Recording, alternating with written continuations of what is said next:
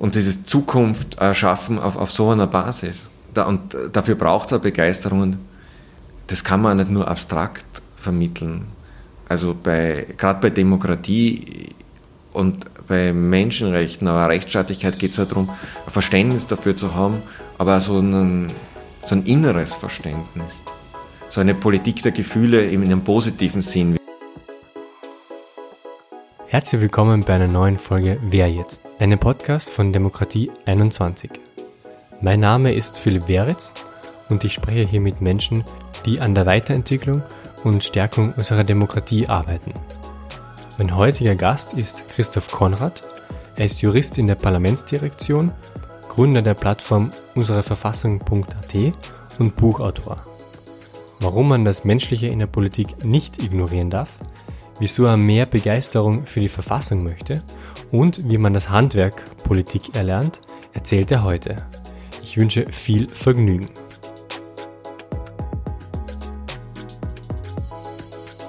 Ich sitze heute hier mit dem Christoph Konrad. Christoph, du bist Mitarbeiter der Parlamentsdirektion. Du leitest dort die parlamentswissenschaftliche Grundsatzarbeit. Du unterrichtest auch an Universitäten. Herzlich willkommen. Hallo wie ich den Titel gesehen habe, Parlamentswissenschaftliche Grundsatzarbeit, habe ich mir gefragt, was tut man da? Das fragen sich, glaube ich, viele Leute. Aber es ist ein bisschen so ein, ein Sammelbegriff für Aufgaben, die in den letzten Jahren im Rechts-, Legislativ- und Wissenschaftlichen Parlament, der Dienst des Parlaments dazugekommen sind. Zum einen Themen die, die im Alltag immer wieder vorkommen, einmal ein bisschen grundsätzlich anzugehen, mehr Zeit dafür zu haben, ein bisschen vergleichbar eigentlich mit der Arbeit an der Uni.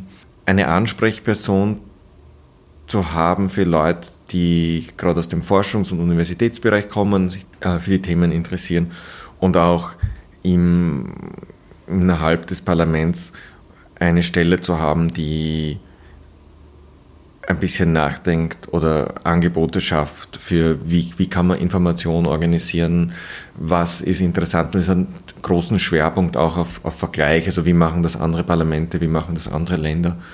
Und ich bin da auch in dem Netzwerk der europäischen wissenschaftlichen Dienste von Parlamenten, in sowas wie dem, dem Leitungsausschuss und betreue dort ähm, einen, einen Schwerpunkt, der sich eben mit äh, parlamentarischer Praxis, Verfahren mit Demokratie und Demokratieentwicklung beschäftigt. Mhm. Und das ist auch, von dem her ist es etwas, das über Österreich hinausblickt und eine recht spannende Tätigkeit ist. Das heißt, habe ich das richtig verstanden, du bringst Wissenschaft und Politik im Parlament zusammen? Ich mache einen Teil wissenschaftlicher Themen verfügbar. Mhm. Wie weit ich sie mit der Politik zusammenbringe, ist es eine andere Sache, weil wir sind aus einer Verwaltungsposition. Wir bieten an und das Wissenschaftliche hat einfach einen Schwerpunkt im Bereich jetzt Rechts- und Politikwissenschaften, aber auch perspektivisch versuchen wir neue, also über Politikfelder Neues zu erschließen, sei es im Technologiebereich, sei es äh, in sozialwissenschaftlichen Bereichen. Aber da ist auch vieles in Bewegung. Du hast die anderen internationalen Parlamente äh, kurz erwähnt. Kann man das vergleichen? Woran misst man parlamentarische Qualität? Woran man parlamentarische Qualität misst, glaube ich, kann sehr unterschiedlich sein, hat auch sehr viel mit den äh, verschiedenen Traditionen zu tun.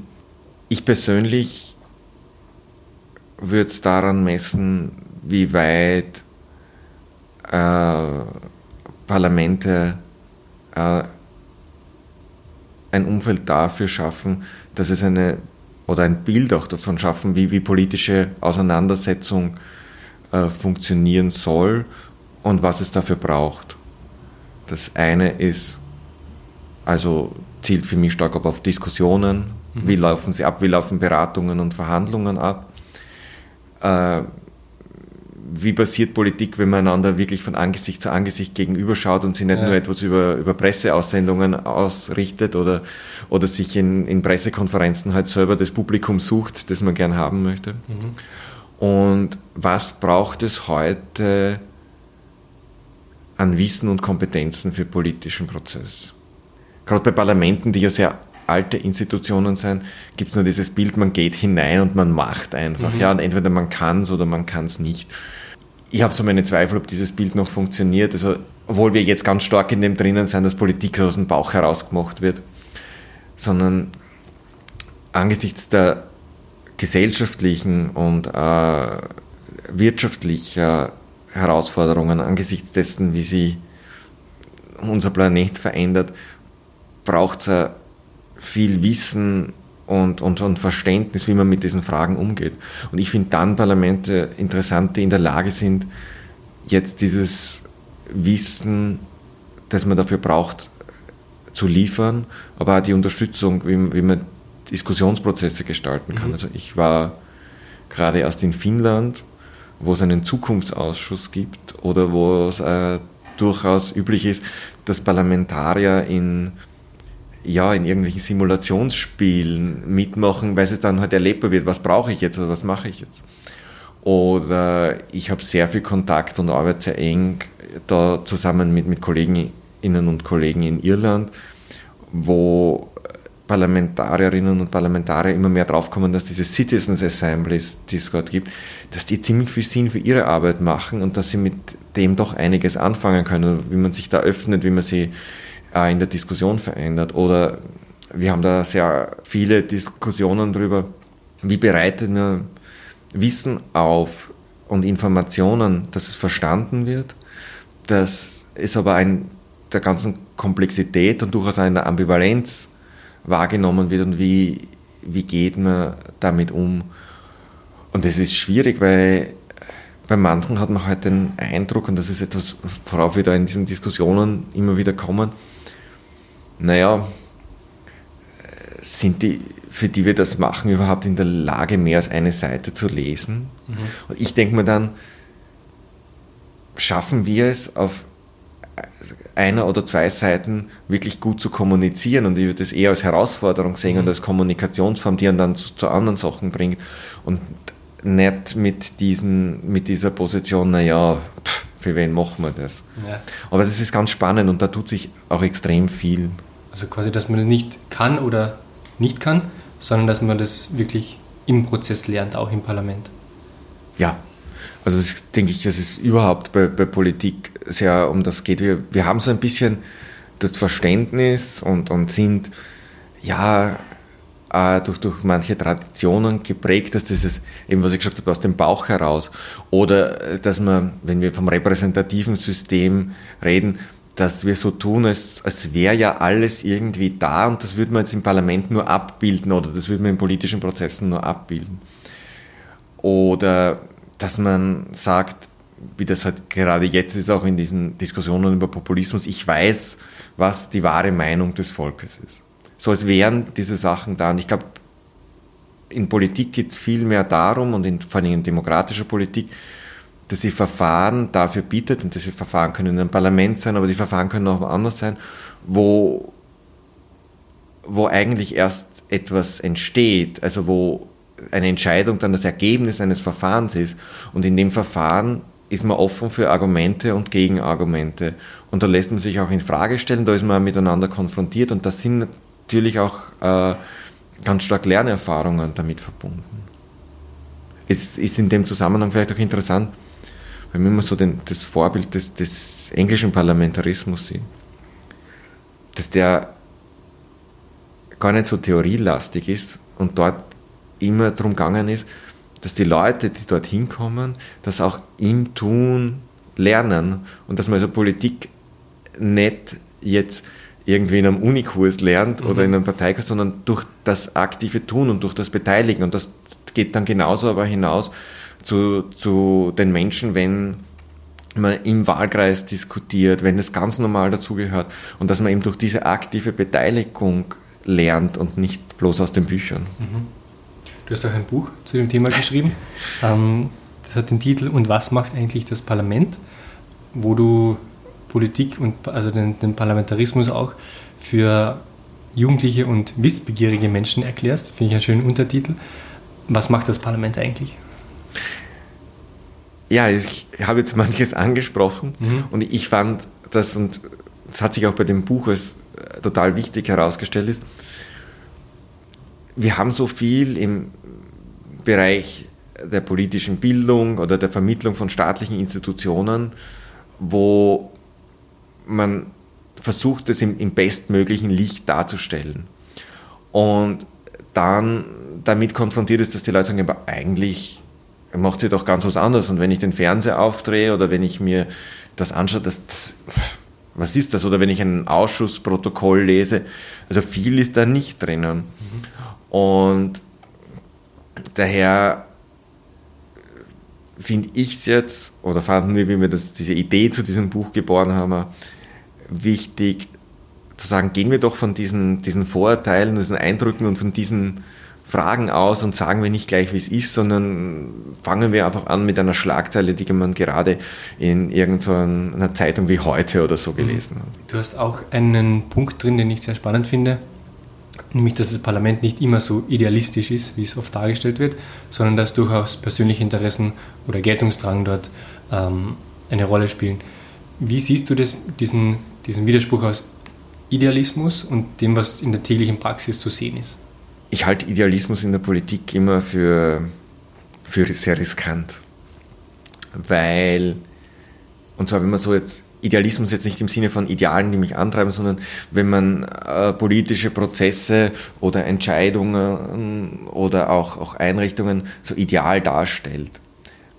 Auch weil es uns vergessen macht, dass da drinnen echte Menschen mhm. sind und wir so tun, als wären ein bisschen so diese Ideale, die, die so in der französischen Revolution am Anfang gegeben hat, wir schaffen jetzt so eine Herrschaft des Unpersönlichen und so wie man halt in einer bestimmten Richtung der Aufklärung die Vorstellung hatte, dass Welt und Menschen wie Uhrwerke funktionieren, dass wir jetzt da so ein Uhrwerk schaffen und wenn da diese Institution da ist, dann wird das schon rennen, komme was wolle.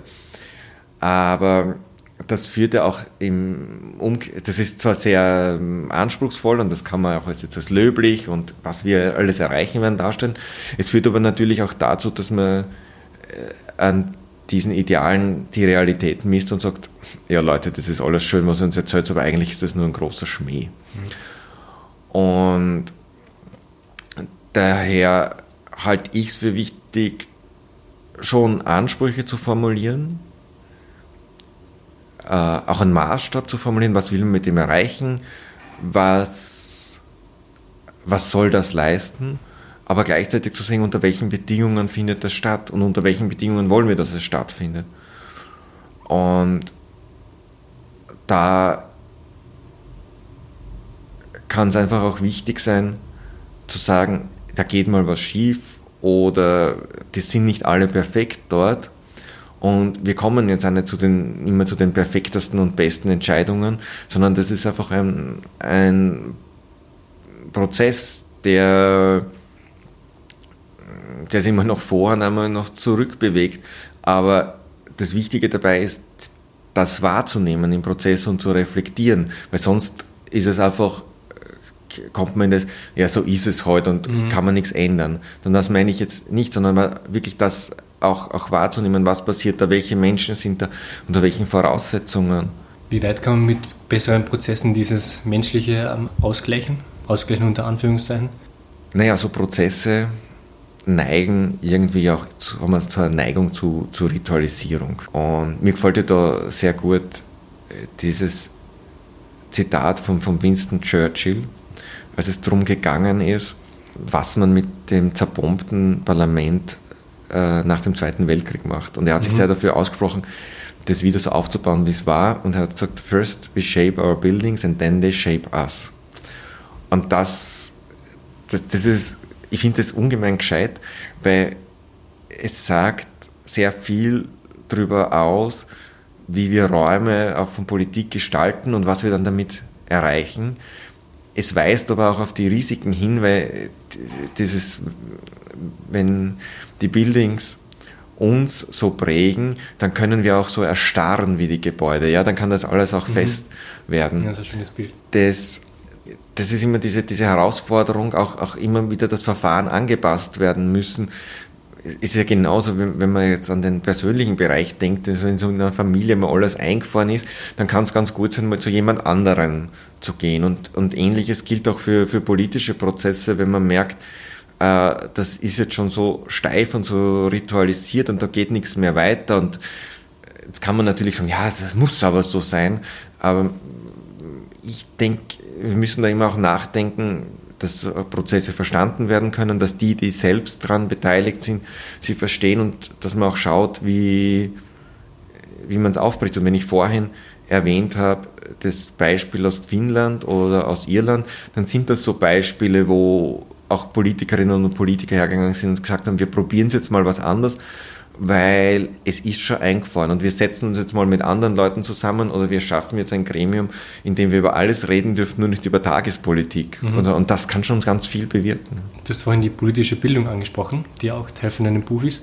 Ganz persönliche Meinung, wann glaubst du, sollten wir anfangen, Menschen politisch zu bilden, also in der Volksschule, im Gymnasium, im Studium? Und wie vermeidet man das, dass es, dass es politisch aufgeladen wird? Ich finde, dass man damit schon sehr, sehr früh beginnen kann und auch beginnen soll, auch weil es einfach ein Teil der moralischen Entwicklung eines Menschen ist. Wie gehe ich mit anderen um? Wie komme ich mit anderen zu Entscheidungen? Wie, wie streite ich mit anderen? Und da sind, da sind auch schon die ersten Jahre eines Kindes. Also ich habe selber drei Kinder und bei meinen zwei größeren, die jetzt in der Volksschule sind, bin ich immer schon mit der ganzen Kindergartengruppe ins Parlament gegangen, weil das ist halt so, Eltern kommen und stellen ihre Berufe vor. Und das ist schon spannend, was man da mit Kindern machen kann, genauso wie zum Beispiel im, im, im Parlament, die Demokratiewerkstatt, mhm. schon mit der ersten Klasse Volksschule. Es ist einfach die Frage nur, nur wie man es bringt und welche ähm, Ansätze man dabei versucht und gleichzeitig auch, aber Kindern das erklärt, was sie sehen. Also mein Sohn ist in der zweiten Klasse Volksschule. Und wenn wir in der Früh mit der Straßenbahn in die Schule fahren, dann sieht er natürlich immer, was auf diesen Bildschirmen kommt. Oder es liegt halt irgend so eine Zeitung herum mhm. und damit hast du dort oft diese, diese richtig wilden Schlagzeilen, die sie halt heute oder Österreich hat. Und er fragt mich dann immer dazu und wir haben dann immer schon diese Diskussion und dann merkst du dann, diese Kinder sind da sehr interessiert und ich, ich glaube, das Wichtige ist aber, dass wir uns äh, Gedanken macht, oder überlegt, wie, wie kann ich es auch in einer angemessenen Form bringen und nicht nur, das haben wir wieder bei dem, nicht nur in dem, so ist das halt. Und die zweite Frage. Wie kann man es vermeiden, dass es nach links oder rechts aufgeladen wird?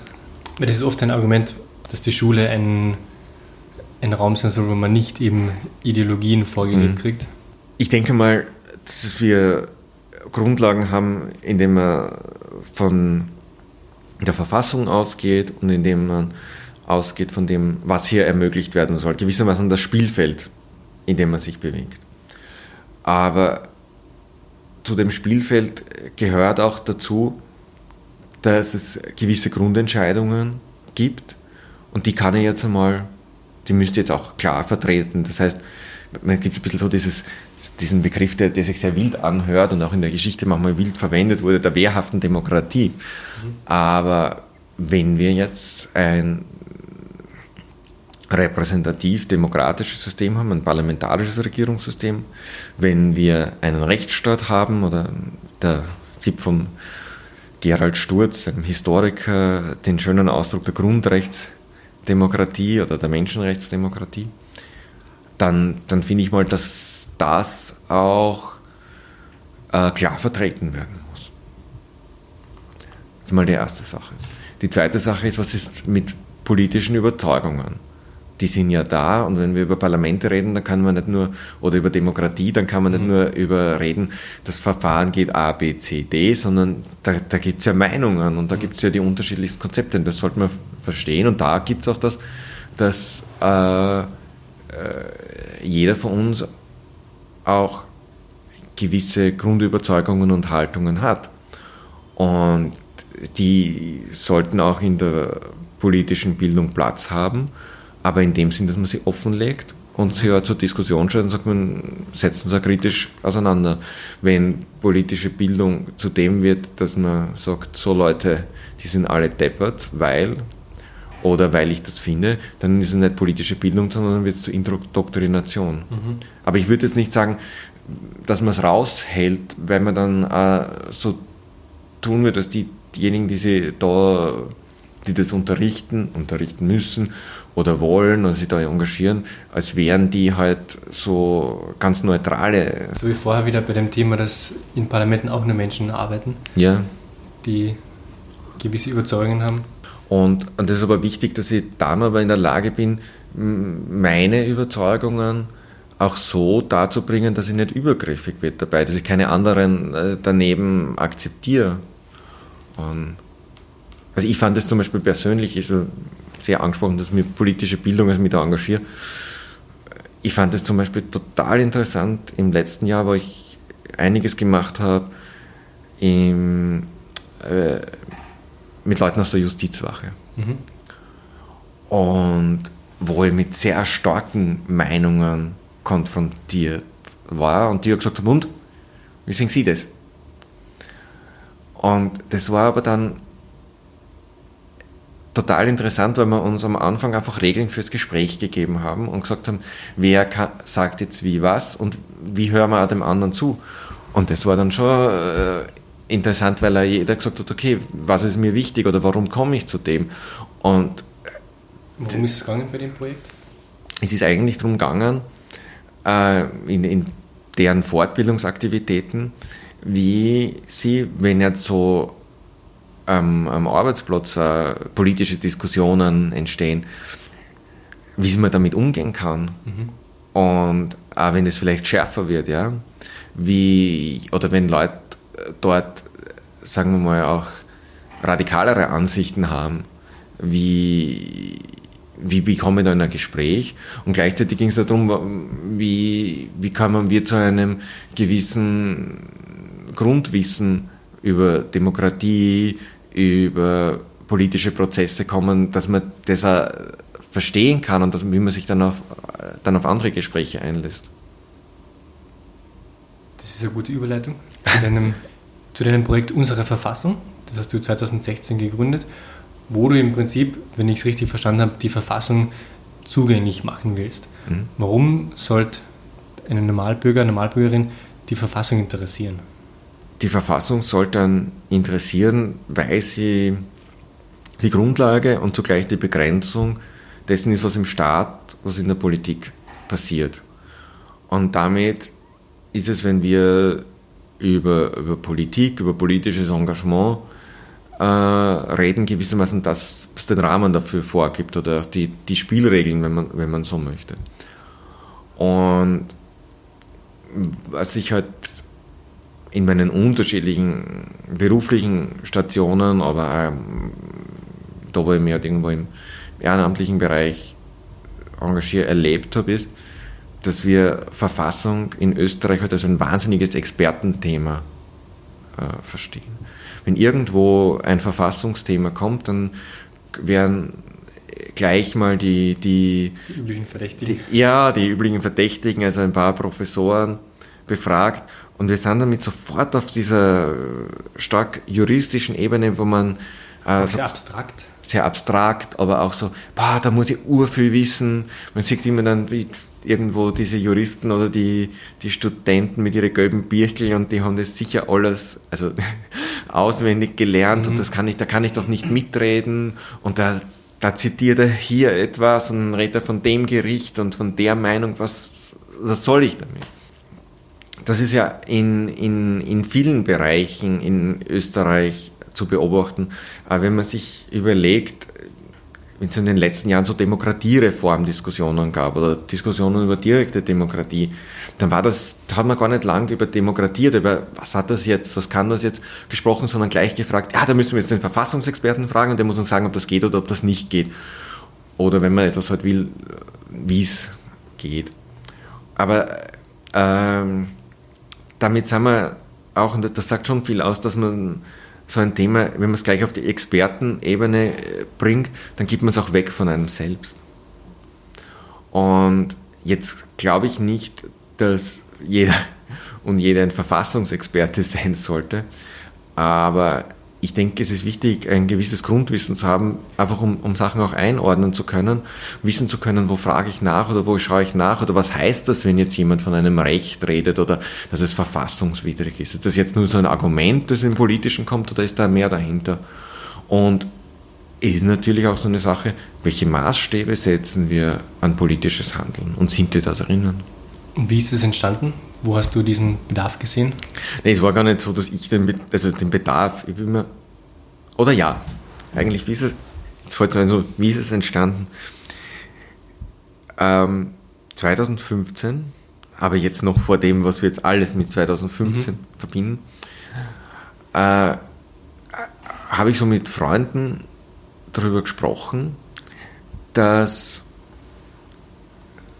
dass da auch in mancher Hinsicht Verschiebungen gibt, wie, wie der Rechtsstaat aufgefasst. Es gibt, man hat es gerade gemerkt, so Gesetzesänderungen im Fremdenrechtsbereich oder auch im, im Verfahrensbereich, wo ich gesagt habe, da, wird, da ist vieles kompliziert oder da sagt man, man muss Verfahren beschleunigen, es muss schneller gehen und so.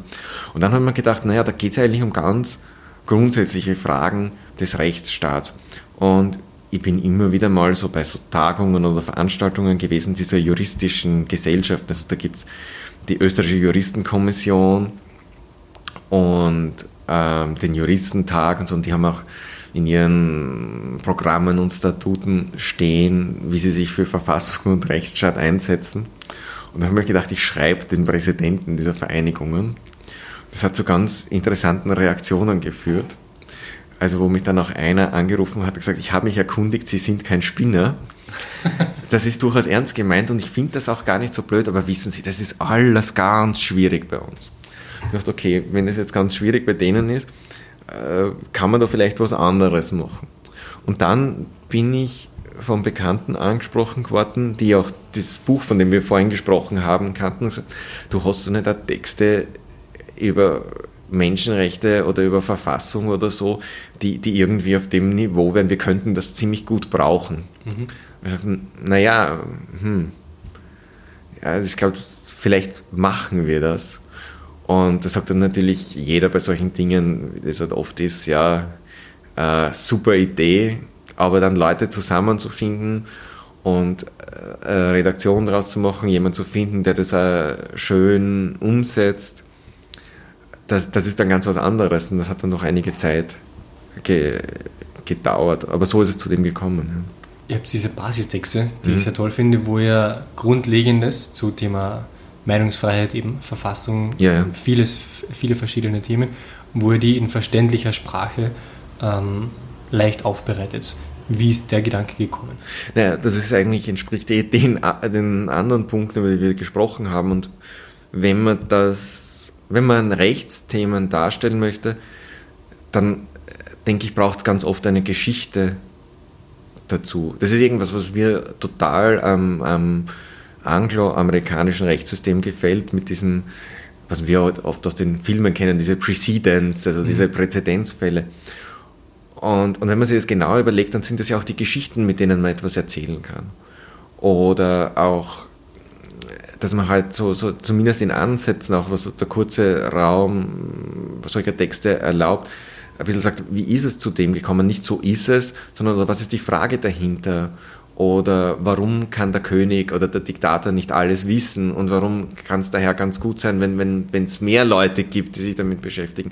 Also so Beispiele zu finden oder Geschichten zu finden, mit denen man etwas verständlich macht. Und, und das ist, glaube ich, ganz wichtig, sich zu trauen, in einem anderen Ton zu schreiben. Das ist, ist ja, das erlebe ich als ein, ein ziemliches Problem. Und man kann sich auch ganz gut anschauen, wenn man sich so Texte auf Wikipedia anschaut, die zu Rechtsthemen sind. Die sind in den meisten Fällen grottenschlecht. Dass man Angst hat, Fehler zu machen, wenn man über rechtliche Dinge schreibt, weil man auch vielleicht nicht der Experte oder die Expertin ist und Angst hat, da, da was falsch zu machen und dann bleibt man so an diesem ganz formalen Korsett. Und ich glaube, dass es wichtig ist, dass wir äh, vermitteln können oder uns trauen zu vermitteln, was ist denn da die Grundlage dafür? Was, was ist da mal der Auslöser gewesen? Was, was war das, dass man so eine Regel gefunden hat und sich da ein bisschen lockerer drüber mhm. zu, zu reden trauen. Genau, weil Recht hat oft diesen sehr abstrakten Charakter. Wie machst du das greifbar? ja, wie machen wir es greifbar? Das eine ist, schon mal den, den Ton der Darstellung zu ändern. Das ist was ganz was Wichtiges und sich ähm, ein bisschen so, so anzupassen. Was ist jetzt so meine Zielgruppe? Wie wird dort geredet? Oder was sind so Sachen, die, die dann verstanden werden können? Ich finde auch, dass dass Bilder es greifbar machen können oder Comics. Das ist natürlich, wenn man solche Projekte macht, immer eine schwierige Sache mit, mhm. mit Urheberrecht. Oder du musst dann jemanden dafür finden, der für dich zeichnet. Äh, oder Filme. Oder ja, was ich jetzt das äh, mehrmals gemacht habe, ist ähm, auch Rechte zu bauen. Also zum Beispiel mit Lego Grundrechte mhm. zu bauen. Das äh, das sind einfach Sachen, dass es dann, dann anschaulich wird und dann sehe ich etwas von mir.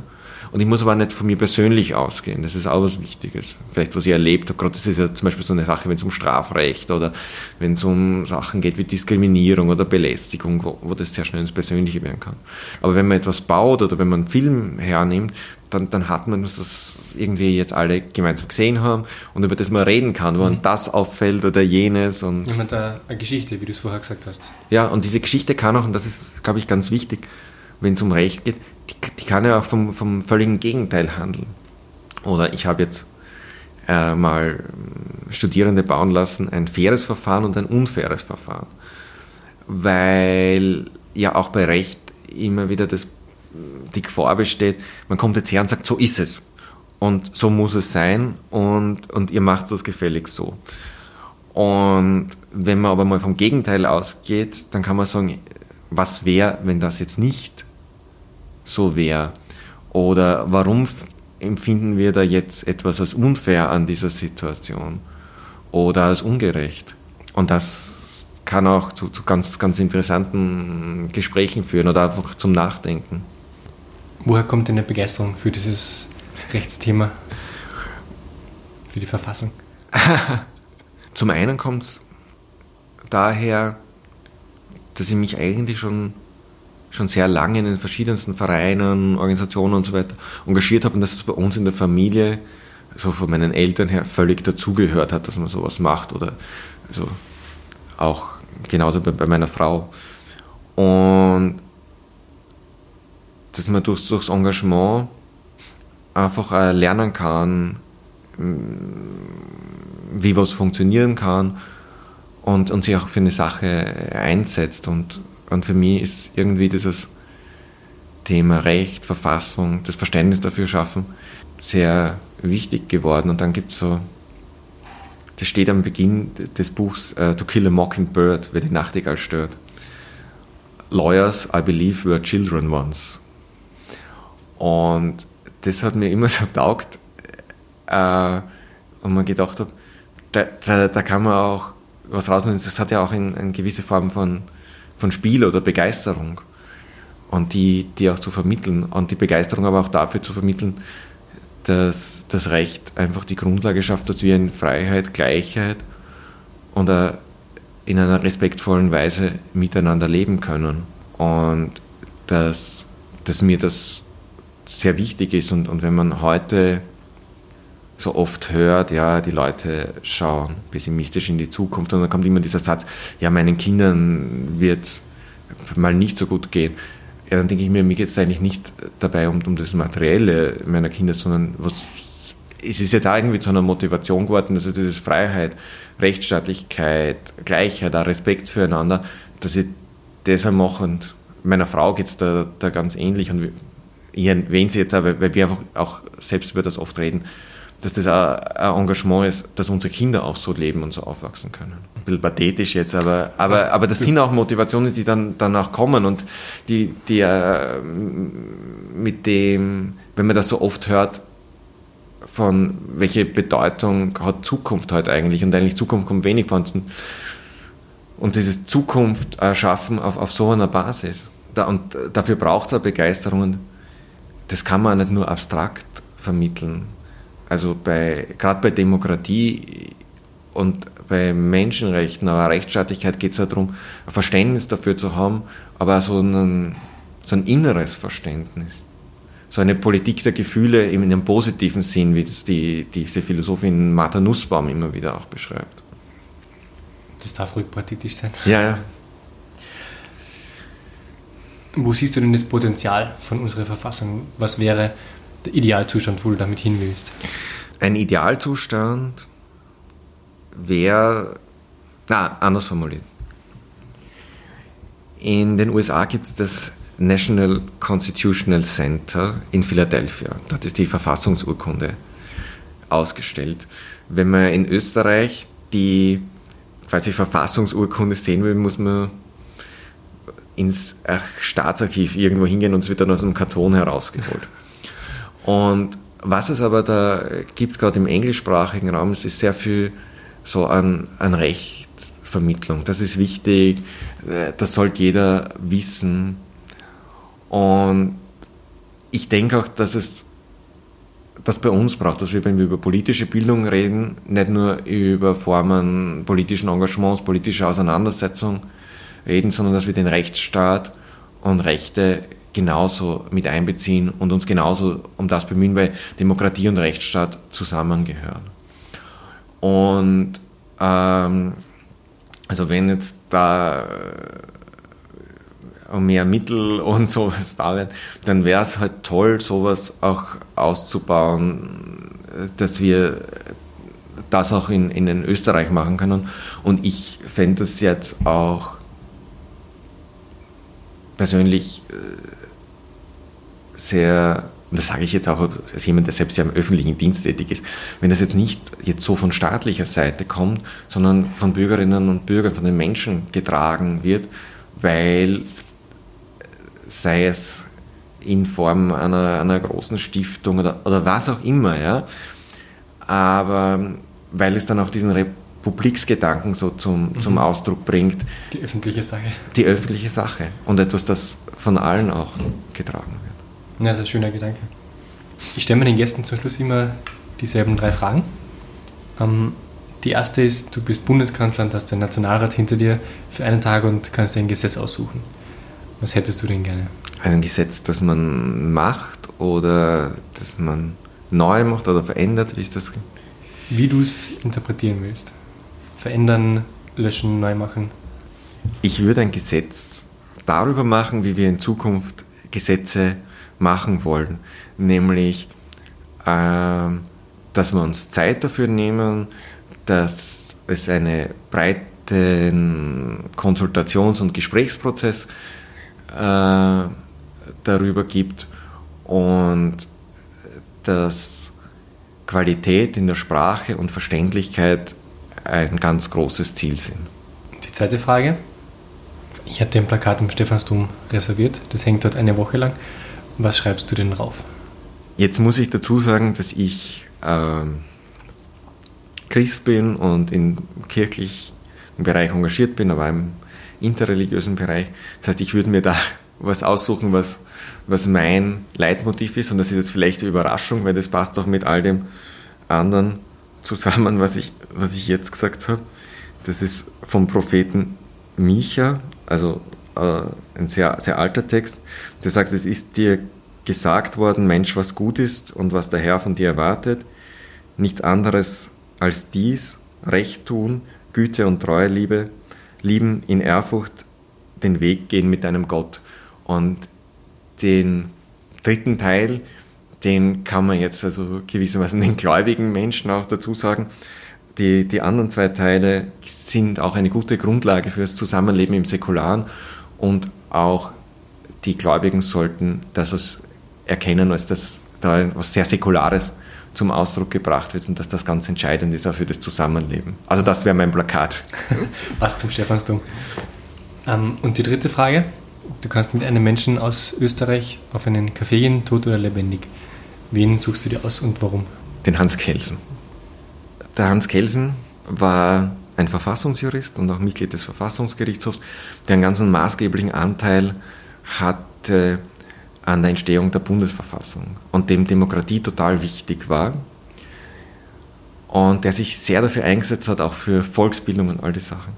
Nur, und das würde ich ihn gern fragen, er hat sich zugleich dagegen gewehrt, dass es in der Demokratie auch etwas gibt, das unverfügbar ist. Also er hat gesagt, er war halt, äh, ein Relativist und, und hat es auch in Kauf genommen, dass ich Demokratie abschaffen kann. Und über das würde ich eigentlich gern mit ihm reden. Danke an Christoph Konrad für das Gespräch. Alle erwähnten Projekte und das Buch finden Sie als Link in den Show Notes. Wen sollten wir noch zu unserem Gespräch einladen? Schicken Sie uns Vorschläge und Feedback an podcast.demokratie21.at. Zum Abschluss möchten wir Ihnen noch einen Podcast ans Herz legen, und zwar Why Politik. Dieser stellt regelmäßig große Warum-Fragen an die Politik, zum Beispiel warum wir losen anstatt wählen sollten. Bis zum nächsten Mal.